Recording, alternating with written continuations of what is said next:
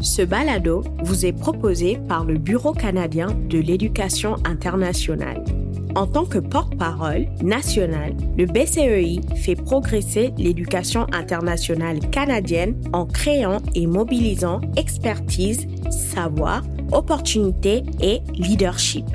Chef de file de l'éducation internationale, le BCEI est reconnu par ses actions basées sur l'équité, la qualité, l'inclusion et le partenariat. Ce balado a pour but de faire entendre la voix des étudiants et étudiantes, des boursières et boursiers et des chercheurs et chercheuses étrangers qui ont poursuivi des études au Canada dans le cadre d'un programme de bourse financé par le gouvernement. Cet espace a pour but d'approfondir la discussion et d'élargir la portée concernant l'importance de l'internationalisation. Dans chaque épisode, vous entendrez directement des anciens boursiers et boursières parler de leurs travaux et de leurs recherches actuelles ainsi que de l'impact des études au Canada sur leur carrière. Dans cet épisode, nous allons entendre des témoignages des anciennes et anciens du programme de bourse Leader africain de demain, un programme généreusement financé par le gouvernement du Canada par l'intermédiaire d'Affaires mondiales Canada et de la fondation Mastercard. Avant de débuter, j'aimerais prendre un moment pour reconnaître que les terres sur lesquelles le BCEI est situé font partie du territoire traditionnel non cédé du peuple Anishinaabe algonquin. Nous reconnaissons et rendons hommage à tous les peuples autochtones qui vivent dans la région d'Ottawa et d'ailleurs au Canada et dans le monde. Nous honorons leurs courageux leaders d'hier, d'aujourd'hui et de demain.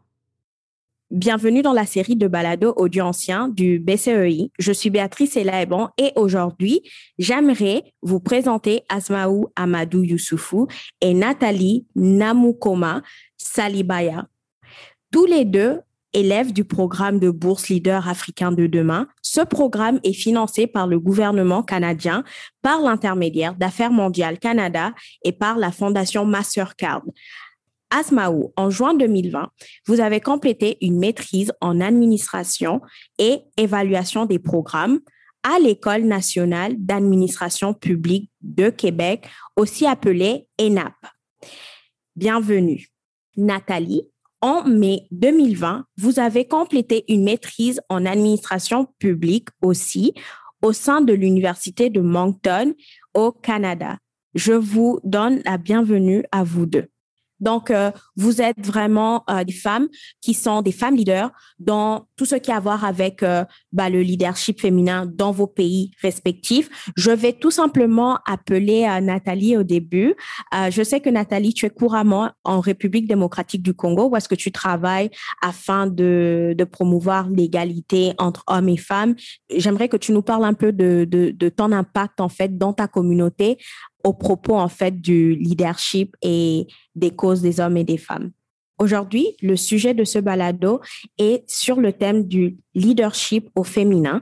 Et ma question pour toi, Nathalie, c'est que veut dire femme en leadership ou bien leadership au féminin pour vous? Voilà.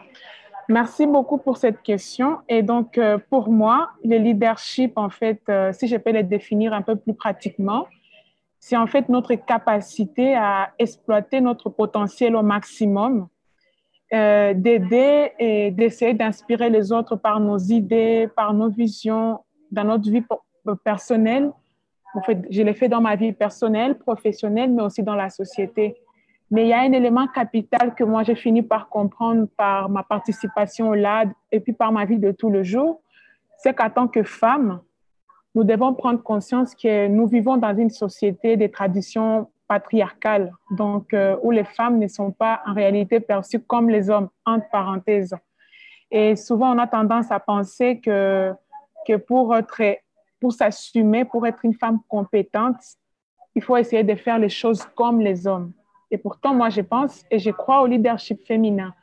Donc, je me dis qu'il y a un potentiel dans le pouvoir de la femme, comme par exemple quand on parle, de l'empathie, l'intuition, la créativité, la bonté. Tout ça sont des éléments qui peuvent faire à ce qu'il y ait vraiment un leadership féminin à bonne et due forme.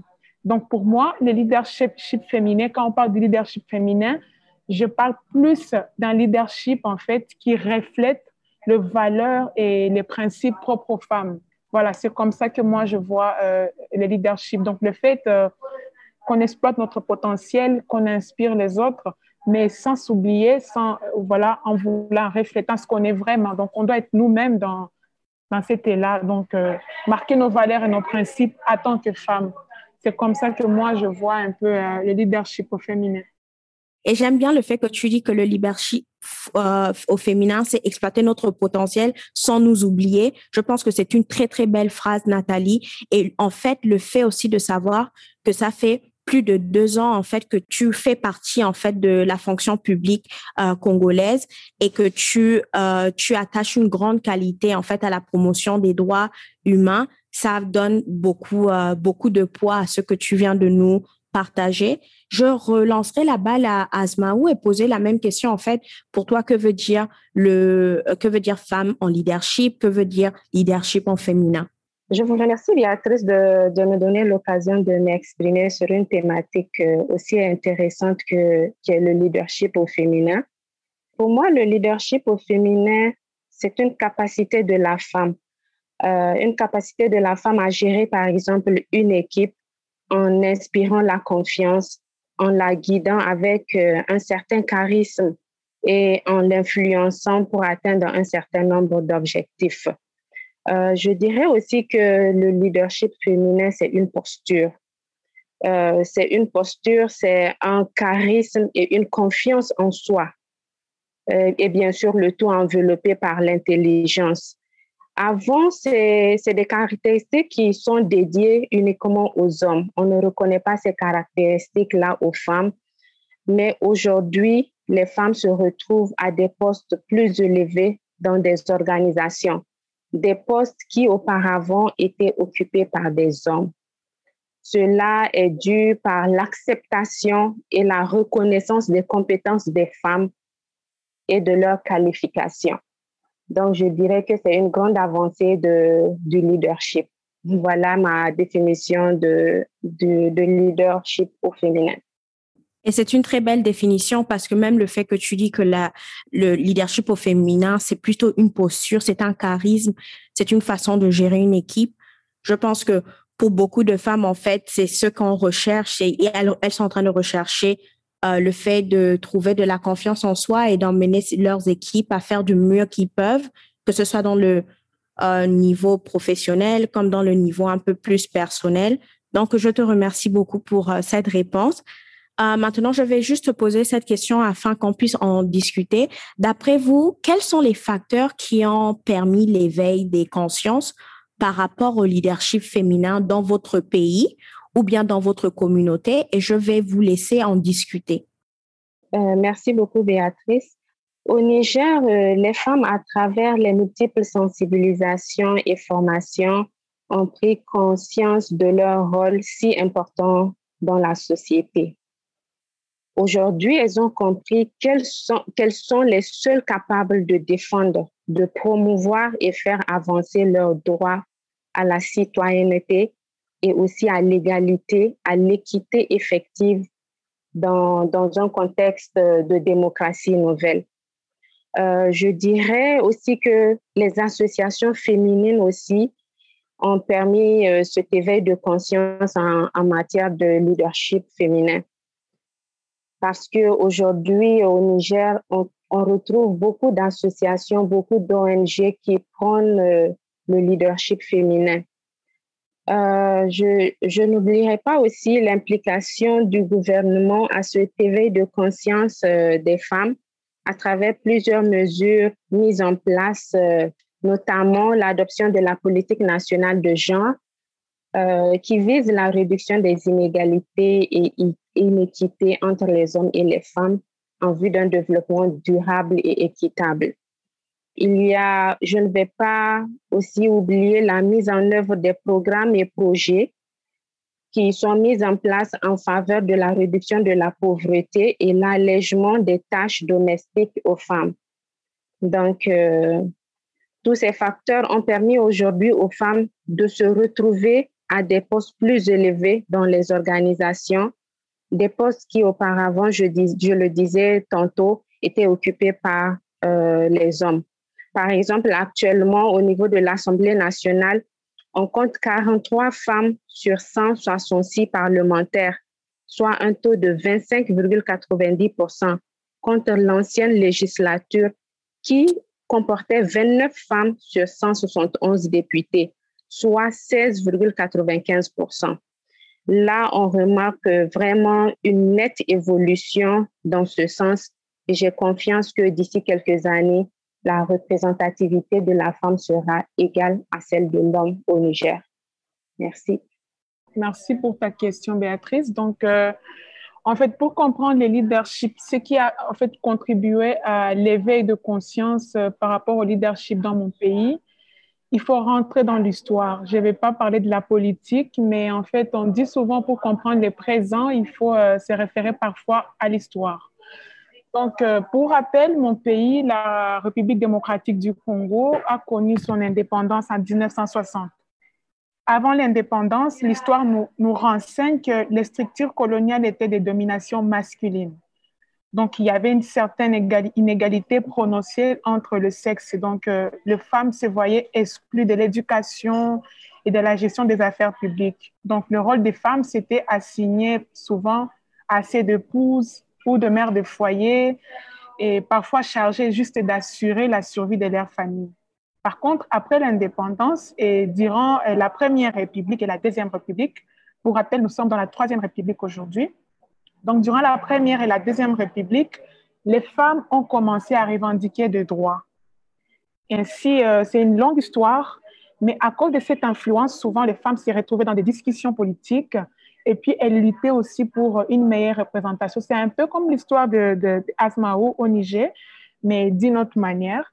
Donc, la première constitution, donc disons la constitution des Congolaises de 1964 et celle de 1967, euh, va disposer d'un article qui va devenir un peu décisif au tout début pour, pour les femmes.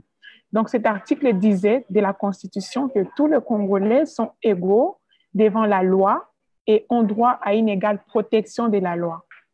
Là, c'était vraiment le début d'un air nouveau pour les femmes, au moins sur le papier, parce qu'en pratique, il y avait toujours encore des défis à relever. En dépit de cette évolution par rapport à la Constitution, à la loi ou aux lois des pays, il existait encore beaucoup de dispositions et des lois qui étaient discriminatoires au regard des femmes. Comme par exemple, les femmes congolaises devraient avoir l'autorisation de leur mari pour travailler, pour voyager, pour, euh, par exemple, ouvrir un compte en banque. Il fallait avoir une autorisation du mari. Tu n'as pas l'autorisation de ton mari, tu ne pouvais rien faire en fait, en réalité. Ainsi, comme c'était aussi pour Asma Mao au Niger, à partir de 1993, il y a eu des associations de femmes qui se sont progressivement, progressivement regroupées. Et donc, euh, l'essentiel de leur action, c'était en fait de lutter en faveur de l'égalité entre les femmes et les hommes. Et puis, euh, il, faut, y a, une petite statistique par rapport à ça, c'est que près de 80%, 90% euh, des associations féminines aujourd'hui au Congo étaient créées entre 1998 et 2004. Et puis en même temps, il y avait beaucoup de crises à l'époque. Donc, plus brièvement, l'effet de femmes par rapport au leadership s'est passé plus par la création des associations, un peu comme l'a dit Asmaou. C'était aussi presque la même chose au Congo, parce que dans la plupart de ces associations, euh, ils, militaient, ils avaient comme objectif en fait d'encadrer les femmes au travers des séminaires et des campagnes d'éducation, de conscientisation et surtout des responsabilisations par rapport au développement. Et puis, c'était dans le même cadre des associations que la plupart des femmes ont pris conscience du fait qu'il fallait militer en faveur des révisions de certaines lois du pays euh, qui contenaient des barrières systémiques pour les femmes. C'est comme ce que je vous ai dit il n'y a pas longtemps, comme il fallait avoir l'autorisation du mari pour ouvrir un compte, pour travailler. Donc, les femmes se sont rendues compte que si ces lois-là n'existaient plus, ça va, ça va, ça va être constitué comme un point de départ un peu plus rebondissant pour la femme. Je voulais dire que ces luttes des femmes, donc à travers les associations, à travers des discussions politiques, à travers des rencontres, des formations, et ces, ces, ces, luttes ont en fait influencé d'une manière ou d'une autre la constitution actuelle de notre pays qui a été adoptée en février 2006 qui avait consacré en fait la parité entre hommes et femmes. Donc, son article 14 disait, le pouvoir public veille à l'élimination de toute forme de discrimination à l'égard de la femme et assure la protection et la promotion de ses droits. Donc, euh, déjà, il y a une base qui est juridique. C'est, beaucoup de femmes sont parties de là. Et aujourd'hui, on se rend compte que petit à petit, les femmes commencent à s'assumer, en tout cas de plus en plus. Il y a un leadership féminin. Et il faut se dire qu'aujourd'hui, on continue à se battre par rapport à ça. La plus grande tâche de la femme congolaise aujourd'hui reste, reste euh, à lutter pour la reconnaissance et la défense de ses droits reconnus, en fait, euh, dans la constitution, dans des tests légaux ou, ou statutaires. Donc, voilà.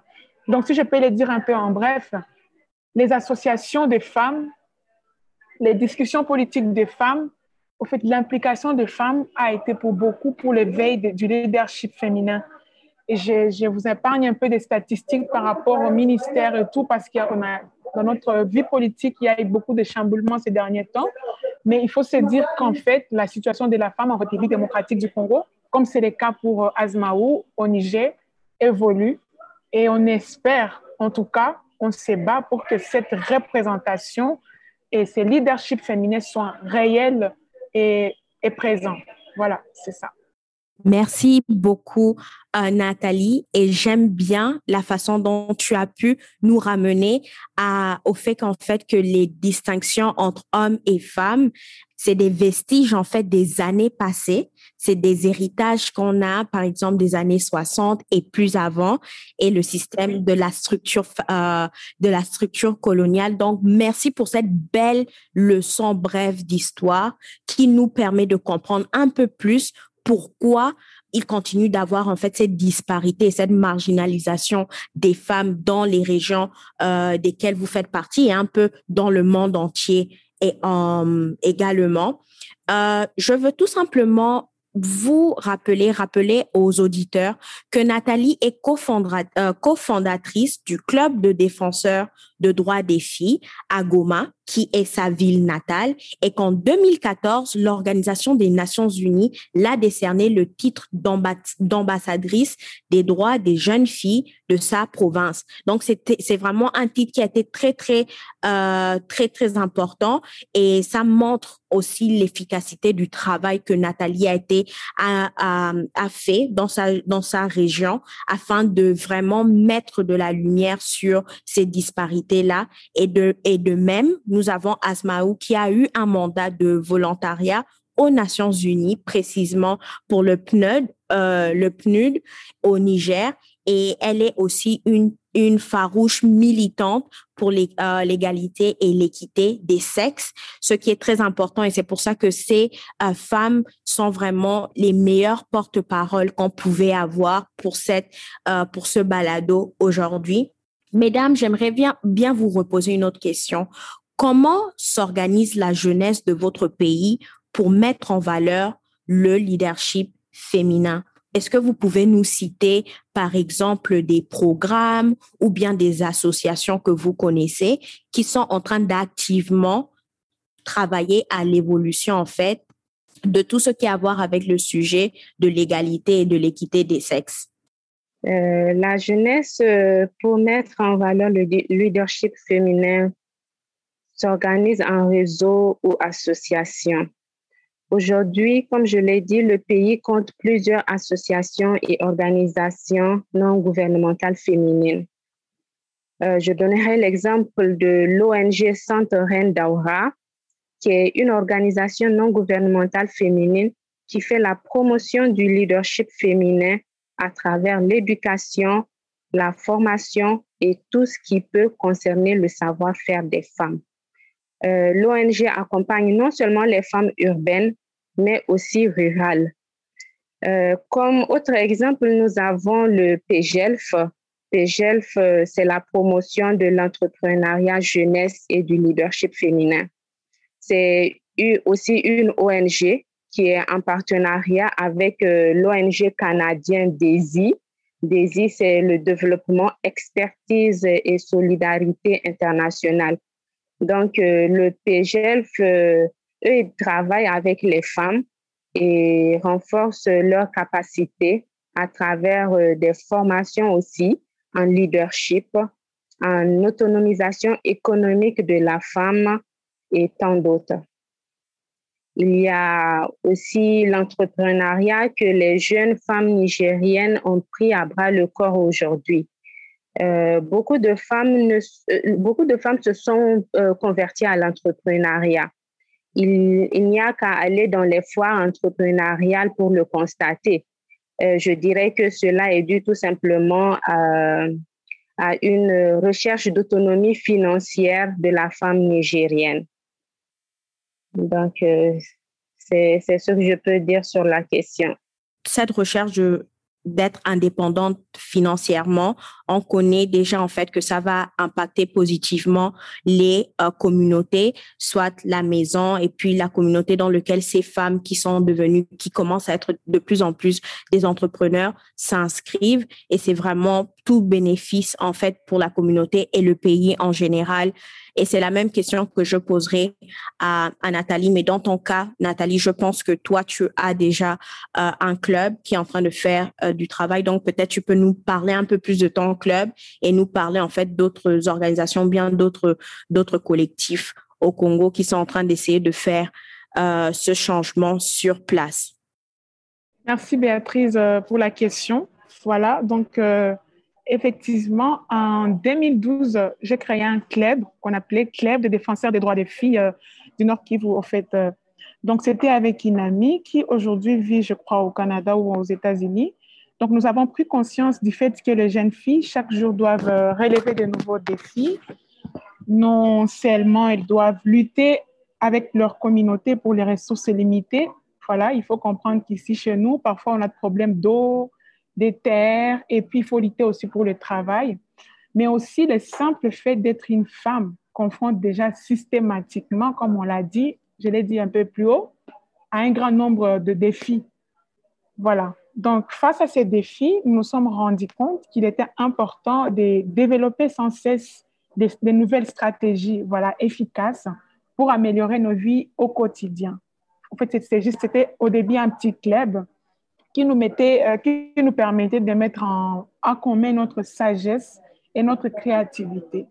Et dans ces clubs, qu'est-ce qu'on faisait? Au fait, ça, se passait dans des quartiers. Au fait, dans mon quartier, ce n'était pas vraiment comme au niveau national. C'était dans mon quartier. Je ne sais pas si tu connais les quartiers. C'est juste euh, comme une rue au Canada, disons. Une, une rue. Donc, les filles d'une rue se décident, voilà, on crée un club. C'était comme une petite aventure au début. Et puis, euh, ça, ça a donné des fruits. Donc, euh, dans ces clubs, qu'est-ce qu'on faisait?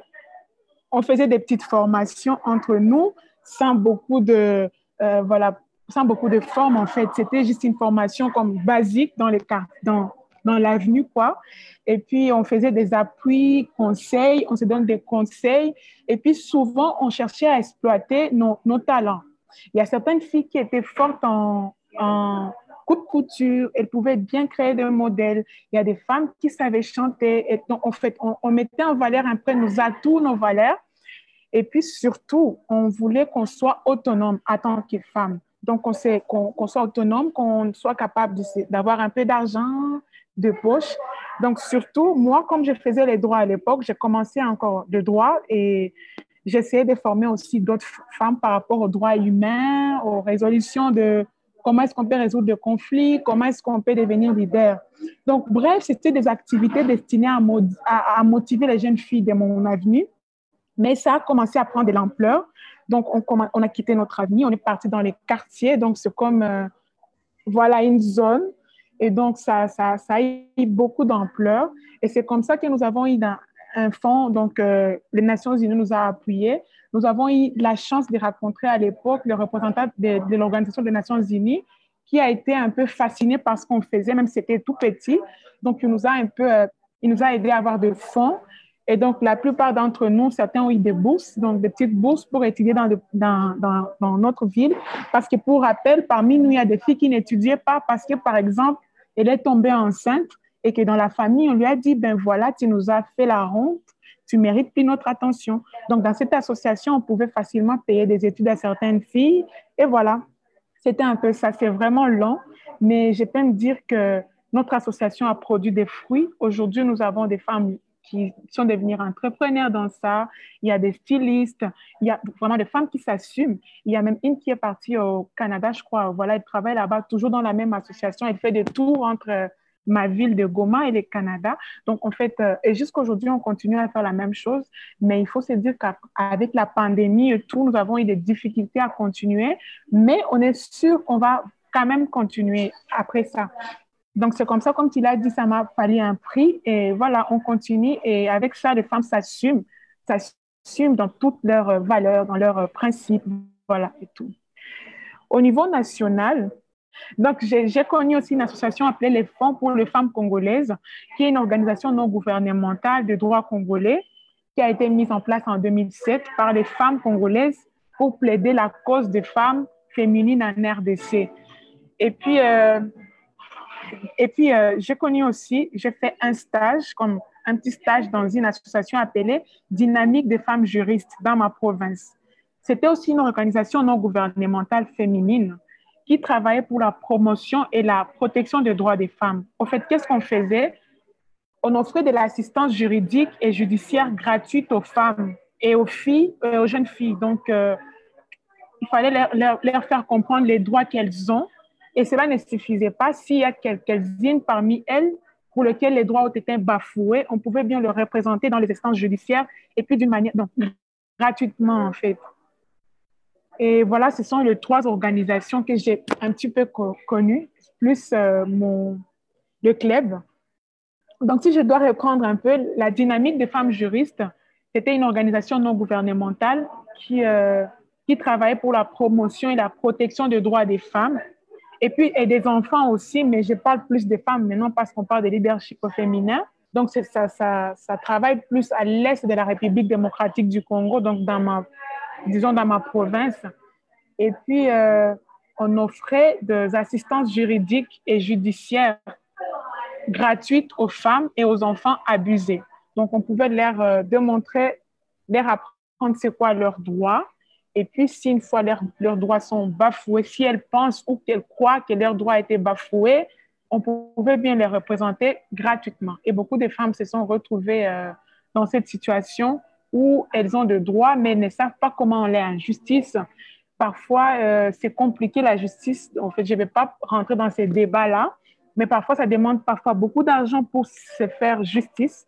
Et donc, cette association aidait beaucoup de femmes à pouvoir euh, à pouvoir faire respecter leurs droits. C'est très bien aussi de voir à quel point les personnes qui sont déjà sur place ont déjà des systèmes mis en place pour pouvoir aider, soutenir les, euh, à l'égalité en fait et à l'équité des sexes. Parce que souvent, j'ai l'impression que les gens pensent que c'est la personne d'ailleurs qui va venir aider ou bien euh, régler tous les, tous les soucis. Mais c'est beau à voir aussi qu'il y a déjà des gens qui sont sur place, qui sont en train de se mobiliser de façon très rapide afin de venir aider en fait à pallier à ce, à ce problème. Avant, avant, mesdames, de parler du sujet, en fait, euh, du leadership au féminin, j'aimerais bien toucher sur la différence entre l'égalité et l'équité. Et je sais, en fait, que c'est un sujet ou bien c'est une, euh, c'est un thème que Kasmaou a touché dans son travail euh, avec les Nations Unies quand tu travaillais avec le PNUD. Est-ce que c'est possible pour toi de nous parler un peu plus de cette, de cette différenciation équité, euh, équité, égalité et nous dire en fait comment est-ce que vous avez pu essayer de militer euh, pour des droits beaucoup plus, beaucoup plus égalitaires? Euh, pour, pour, moi, le terme équité et égalité euh, sont parfois utilisés de façon interchangeable, ce, ce qui peut entraîner une certaine confusion. Souvent, les gens ont tendance à les confondre. Donc, euh, l'équité repose sur la volonté de comprendre les gens et de leur donner ce dont ils ont besoin pour s'épanouir et vivre des vies saines. Par ailleurs, euh, je dirais l'égalité euh, repose sur la volonté d'offrir la même chose à tous les gens pour qu'ils puissent s'épanouir et vivre des vies saines. Euh, tout comme l'équité, l'égalité vise à promouvoir la justice, mais l'égalité ne peut être atteinte que euh, si les gens partent du même point de départ et, ont les mêmes besoins. Et en fait, je voulais juste dire parce que souvent les personnes disent ah mais on offre des programmes pour des des garçons et des filles, mais souvent avec ce qui se passe avec l'égalité, c'est bien, bien qu'il y ait de l'égalité, l'équité aussi prend en compte que souvent quand les petites filles ou bien les filles rentrent à la maison, elles ont plus de tâches associées à la maison ou bien la vie, euh, la vie euh, de la maison que les petits garçons qui peut-être vont jouer ou ne pas forcément euh, s'occuper de, des tâches ménagères. Et c'est là en fait que l'équité rentre en place afin de mettre les deux sur euh, peut-être les mêmes, pour avoir les mêmes options et les mêmes, euh, les, mêmes euh, opportunités. Je pense que tu nous avais expliqué ça la, la dernière fois qu'on s'était vu. Si on prend par exemple le cas de, de, du garçon et de la jeune fille, je dirais que l'équité, c'est lorsqu'on offre à la jeune fille et au garçon pas la même chose. si on dit la même chose, lorsqu'on leur offre la même chose, on parle là de l'égalité. Mais lorsqu'on parle d'équité, c'est quand on offre à la fille, par exemple, ce dont elle a besoin pour satisfaire euh, euh, ses envies, là, on parle d'équité. On donne, par exemple, euh, comme la dernière fois, j'ai pris l'exemple de, d'une fille et d'un garçon qui vont à l'école. La fille a, a, 10 ans et le garçon est, est majeur. Il a, je, je, je prendrai l'exemple, il a 22 ans, par exemple. Donc, on ne peut pas donner le même argent, la même somme pour la fille et le garçon, vu que leurs besoins ne sont pas les mêmes. Les parents ne peuvent pas dire que parce qu'on veut être égal entre nos enfants, on va leur donner le même montant. Ça, c'est pas être équitable envers eux parce que les besoins de, la jeune fille et du garçon diffèrent. Le garçon est mature, il a besoin de plus d'argent pour, pour ses besoins, pour satisfaire ses besoins, alors que la jeune fille, la petite fille, n'a besoin que de peu. Elle, peut se contenter de ce peu-là pour être, pour, pour ses besoins. Donc, c'est en quelque sorte ça, l'équité. L'égalité, c'est de leur donner la même chose qui soit égale et quitte. Tout à fait. Est-ce que Nathalie, tu aurais euh, des exemples d'équité et égalité auxquels tu aurais pu faire face dans ton organisation, dans ton club, ou bien quelque chose que tu vois dans ta région générale? Bon, bon en réalité, j'aurais des difficultés à me prononcer par rapport à ça. Parce qu'en fait, comme je vous ai dit au départ, nous, on lutte pour que les femmes et les hommes, donc les filles et les garçons, aient le même droit. Donc, pour moi, euh, parler de l'équité pour la femme, voilà, par rapport aux garçons, pour être honnête, mesdames, ça ne passe pas pour moi.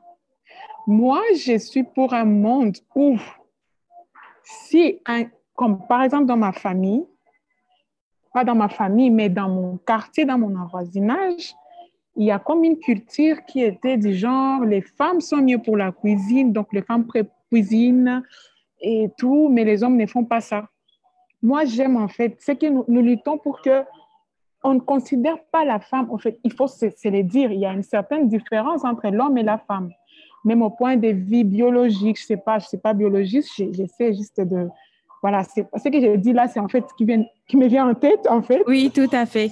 oui, c'est vrai qu'on est différents, mais euh, moi, ce que j'ai toujours voulu dans ma région, dans ma façon de faire, c'est qu'on ait le même chance, qu'on ait les mêmes opportunités. Donc, euh, qu'on ne cherche pas à réfléchir de midi à 14 heures pour savoir comment est-ce qu'on peut accommoder la fille, comment est-ce qu'on peut faire pour qu'elle ait... Bon, non, non. Moi, j'aimerais que les gens soient égaux. Je ne sais pas Donc, pour l'instant, tu es toujours, pour toi, c'est très important, avant de commencer à rentrer dans l'équité, avant de commencer à rentrer dans les détails, ton premier objectif, c'est l'égalité.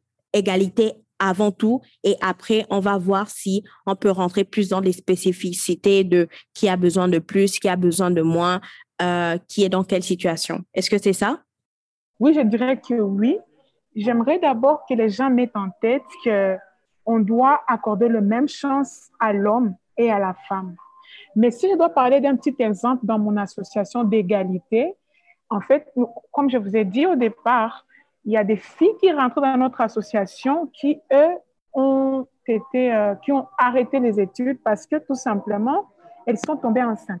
Donc, avec ça, on a fait des petites plaidoiries. Dans mon association, dans mon club, on faisait des plaidoiries aussi auprès de leurs familles.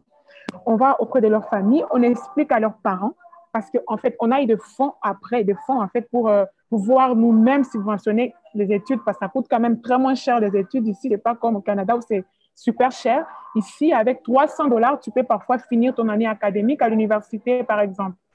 Donc, du coup, on pouvait rentrer dans leur famille, on fait des plaidoiries pour montrer au père ou à la maman que non, ta fille et ton garçon, tous sont tes enfants. Donc, il ne faut pas donner plus de chance à ta fille, à ton gars, à ton garçon, disant que c'est lui qui a plus de possibilités de t'aider dans l'avenir. Parce qu'ici, chez nous, la coutume est telle que non, la fille ira que la fille ira chez son mari. Et puis, elle ne sera plus de notre famille. C'est en fait une coutume. Mais on, leur dit, voilà, le mariage, parfois, il arrive qu'on divorce. Et puis, on peut se marier en même temps et s'assumer dans la vie. Donc, ce n'est pas quelque chose qui est un peu contradictoire. Donc, ce que j'essaie de dire, nos plaidoiries parfois par rapport à l'égalité, c'était de montrer que si tu donnes les mêmes opportunités à la fille et au garçon, tous sont à même d'un jour pouvoir, euh, mais pouvoir en fait arriver à un certain développement ou euh, voilà, des choses comme ça. Et puis pour euh, l'équité, je n'ai pas vraiment d'exemple par rapport à l'équité. Peut-être que moi, je les comprends, oui, peut-être que je les comprends d'une autre manière, mais moi, en tout cas, c'est plus euh, l'égalité. Voilà. Merci. En fait, Nathalie, je peux comprendre que toi, tu préfères, euh, d'après ton raisonnement, tu préfères l'égalité à l'équité. Moi, dans, dans, dans, ce que j'ai dit, je n'ai fait qu'expliquer l'équité. Mais selon moi, et l'égalité et l'équité sont des choses qu'on doit utiliser. Par exemple, l'égalité, on, on sait que les hommes et les femmes sont différents biologiquement, mais sont égaux en droit. Ça, on le sait. L'égalité signifie que les gens ne doivent pas être discriminés parce qu'ils sont différents. Même si les femmes et les hommes sont différents et qu'ils ont des rôles sociaux différents, ils ont la même valeur et doivent avoir les mêmes droits. Mais il y a des contextes où on doit appliquer l'équité. Comme par exemple ce que je l'exemple que je viens de donner. Toi, Nathalie, si tu as un enfant, deux enfants par exemple, je, je prends encore un exemple sur les, un garçon et une fille. Est-ce que tu vas léser ton garçon qui est mature, qui a besoin de plus, parce que tu veux être égal entre ta fille et ton, et, et ton garçon? les besoins ne sont pas les mêmes. Les besoins ne sont pas les mêmes selon l'âge de chacun. Ça, c'est juste un exemple sur un garçon et une fille que je te donne.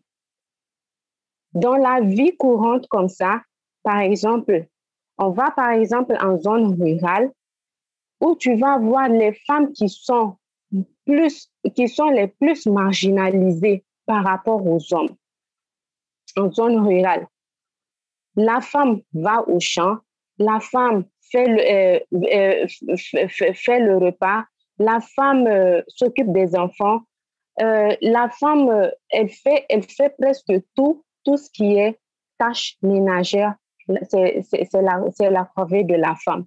Alors que l'homme, dans je parle des zones rurales, l'homme fait seulement les travaux champêtres.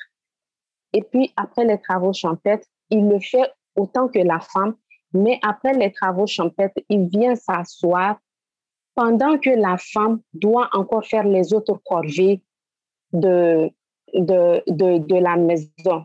si on doit, si un projet ou un programme doit intervenir dans ce village-là, est-ce que tu ne penses pas qu'il doit faire plus pour la femme pour alléger ses tâches que pour l'homme qui a moins de tâches? Si par exemple un projet ou un programme vient donner des fonds pour que ces femmes-là, par exemple, euh, euh, je ne sais pas, par exemple, pour avoir euh, un moulin, par exemple, pour, pour alléger les tâches, pour ne plus piler et tout, est-ce que tu penses que ça, c'est marginaliser l'homme au détriment de la femme? Non, c'est parce que la femme a besoin plus de ça que l'homme. Ça, c'est être équitable. Et je comprends aussi que donc, quand on parle de l'égalité et de l'équité, ça dépend aussi, c'est deux, euh, c'est deux concepts qu'on peut appliquer en même temps, mais ça dépend aussi de où est-ce qu'on est dans une organisation, bien dans une situation et de savoir comment est-ce qu'on peut euh, l'appliquer. J'aimerais bien euh, euh, vous poser la question souvent, la, question suivante. Quelles sont les leçons et expériences retenues dans votre participation à cette bourse LAD? Et je vous demande de, de, nous dire brièvement qu'est-ce que vous en avez retenu? Donc, ce que j'essaie d'expliquer, c'est que par rapport à ce qu'Azmao a dit, je suis vraiment d'accord pour euh, la plupart des choses qu'il a dites. Et voilà, donc c'est important toujours de prendre, euh, prendre en compte l'égalité et l'équité en même temps. Et pour moi, l'équité, je peux dire, c'est peut-être, toujours dans ma vision d'égalité, peut-être le fait d'éliminer les barrières systémiques qui empêchent certaines personnes de pouvoir jouir de certains droits. Par exemple, quand je t'ai parlé de, de, de, quand on part dans les familles, on essaie de, lutter pour qu'on élimine, par exemple, une coutume qui fait à ce que, par exemple, les femmes ne soient pas, non, ne soient pas dans les mêmes conditions que les hommes. On ne va pas s'attaquer directement à l'homme ou à la femme. Nous, on va plutôt s'attaquer à un système. Moi, plus, euh, je parle plus de système un système, c'est-à-dire euh, un ensemble, pardon, un ensemble de croyances, un ensemble de principes, de valeurs qui fait à ce qu'en fait, la femme se retrouve en dessous de l'homme. Par exemple, la coutume qui dit que non, la femme finira par chez son mari, donc elle n'a pas besoin forcément de, faire beaucoup d'études. Ça, c'est vraiment une croyance. C'est comme un petit système, euh, système familial qui fait à ce que la femme peut être en fait euh, lésée. Donc, pour moi, dans ce sens-là, je peux dire que l'équité est très importante, dans le sens où elle aide en fait à éliminer, voire supprimer ou modifier certaines pratiques qui font en sorte que la femme ne soit pas comme l'homme. Mais en tout cas, au-delà de tout, merci beaucoup à Azmaou. Elle a donné de très belles explications et que je m'en souviendrai. Merci. Maintenant, pour conclure ce balado, je vais vous demander en peut-être huit ou dix, dix mots euh, si vous pouvez me résumer en quelques mots euh, quelle a été votre expérience, comment est-ce que vous avez vécu votre expérience et votre participation avec euh, la bourse LAD. Et voilà, c'est ça comme les mots, le mot de la fin pour chacune d'entre vous. Je vais laisser Asmaou commencer avec, ses, avec son expérience.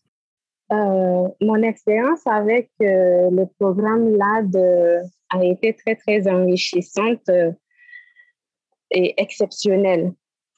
Euh, exceptionnelle euh, parce que j'ai eu à faire un stage très, très, très important et très enrichissant dans, dans, ma, dans, dans, mon cursus scolaire. Je l'ai fait, je l'ai effectué au PIFET, Programme international de formation en évaluation de développement, précisément à la direction des affaires internationales. Euh, au cours de ce stage, j'ai pu approfondir et développer mes connaissances sur le genre, sur l'équité, l'égalité, le leadership.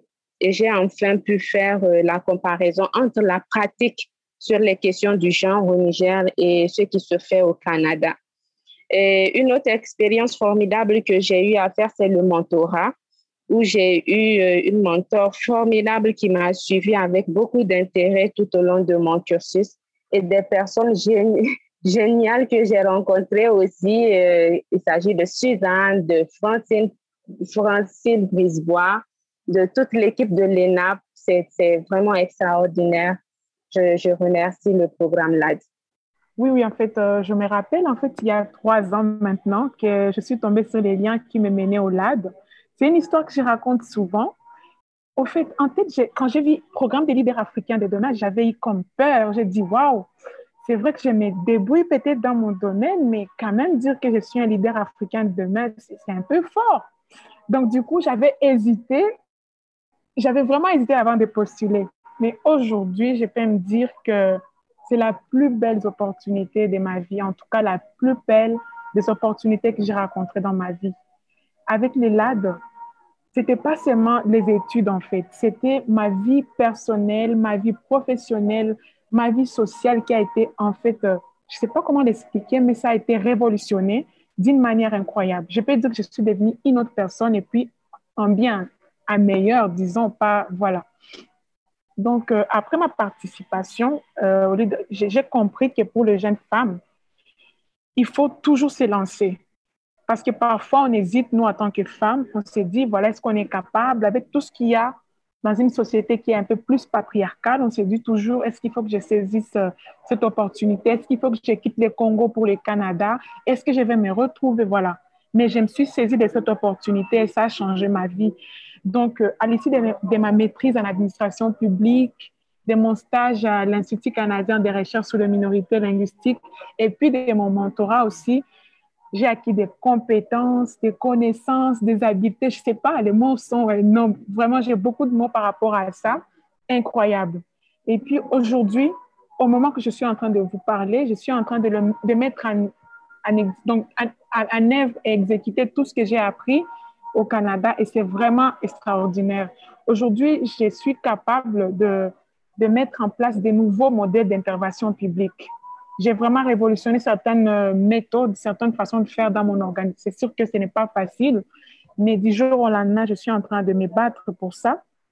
Parce qu'avec mon expérience au Canada, j'ai compris que ce qui va faire développer l'Afrique, en fait, c'est créer une certaine harmonie entre nos réels problèmes africains et les politiques publiques. Et c'est là, je l'ai eu à travers mon mentorat, à travers mes cours, à travers les, stages que j'ai eus. Donc aujourd'hui, je suis capable de comprendre les transformations des relations entre l'État et la société et surtout mettre en évidence les aspirations de groupes minoritaires. C'est là qu'on parle de femmes, par exemple. On parle de personnes handicapées, bon, pas handicapées, mais en incapacité, disons. Voilà. Et donc, euh, avec tout ce que j'ai appris au Canada, c'était vraiment une belle, très belle expérience. Et puis, j'ai rencontré aussi des personnes venant de beaucoup d'horizons, ce qui m'a appris beaucoup de cultures sur l'Afrique. Et puis, je cite les noms de Suzanne, il y a Francine, et il y a tout le, toute l'équipe, en fait, LAD. Et puis, je me rappelle aussi, je n'oublierai pas aussi la conférence euh, IAPC à Winnipeg. C'était magnifique. Donc, je ne sais même pas comment les décrire. Bref, j'ai dit vraiment merci au LAD. Et euh, ça a vraiment changé ma vie. C'est vraiment pour moi une histoire de toute une vie. Je ne vois pas seulement les diplômes quand je vois LAD, mais je vois toute une vie qui a changé pour le mieux. Voilà. Et pour vous, aujourd'hui, on a parlé du sujet de le leadership au féminin. C'est une question pour vous, Asmaou et Nathalie. Aujourd'hui, pensez-vous que vous êtes bel et bien des leaders dans vos communautés respectives? Vous sentez-vous comme leader? Exactement, Béatrice. Je me sens comme leader. C'est ce que je t'ai en fait, quand j'ai défini le leadership, j'étais en train de me voir, en fait. Bon, sans vouloir se vanter quand même, on reste quand même dans l'humilité, mais il faut se dire que oui, aujourd'hui, je me considère comme un leader. Parfait. Et pour toi, Asmaou? Euh, pour moi aussi, je dirais comme euh, Nathalie, oui, bien sûr, je, je me vois aussi comme un leader. Oui. Euh, parce que avec la formation qu'on a eue, je dirais que avec en toute humilité aussi, je dirais que j'étais déjà leader, mais j'ai renforcé euh, ma capacité en leadership avec la formation que j'ai eue à, à, l'ENAP. J'aimerais vous remercier, mesdames, pour avoir passé ce beau moment avec vous. Nous avons appris de toutes vos expériences concernant la, euh, concernant vos, votre travail, pour augmenter en fait la visibilité des femmes dans votre région, dans votre communauté. Je vous remercie Asmaou, je remercie Nathalie et je j'invite tout le monde, toutes les personnes qui nous ont écoutés à rechercher beaucoup plus sur nos euh, intervenants aujourd'hui car elles font du travail exceptionnel. Merci de nous avoir rejoints aujourd'hui. Bonne journée. Merci Béatrice. Au revoir. C'était un grand plaisir. Au revoir. Merci d'avoir écouté aujourd'hui. Nous tenons à remercier nos bailleurs de fonds, Affaires mondiales Canada et la Fondation Mastercard pour leur soutien financier à ce balado. Assurez-vous de vous abonner à la série de balado audio anciens pour entendre les nouveaux épisodes. Visitez-nous à cbie.ca pour plus de renseignements.